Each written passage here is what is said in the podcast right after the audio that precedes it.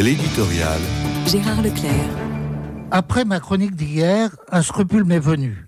N'avais-je pas résumé de façon unilatérale les heures qui s'étaient produites samedi à Sainte-Savine dans les Deux-Sèvres?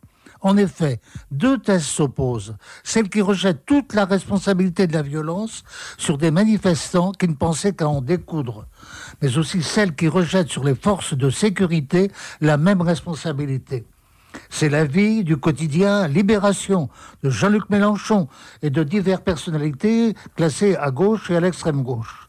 Même la Ligue des droits de l'homme a constaté ce qu'elle appelle un usage immodéré et indiscriminé de la force.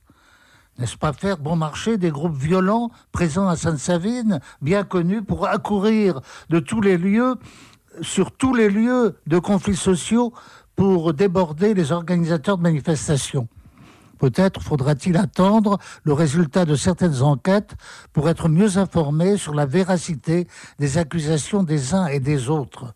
Il me semble, quant à moi, qu'un climat de radicalité n'a cessé de se développer depuis plusieurs années et qu'il y a péril permanent d'exacerbation passionnelle des oppositions.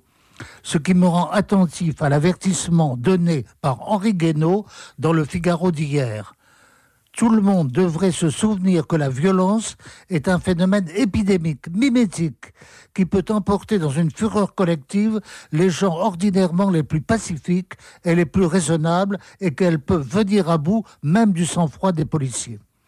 René Girard nous a suffisamment avertis du danger de l'exacerbation mimétique des conflits qui peut mener aux extrêmes. D'où la nécessité de se sortir au plus vite du climat actuel. Sommes-nous un peuple assez sage pour nous rassembler autour d'un appel à l'apaisement?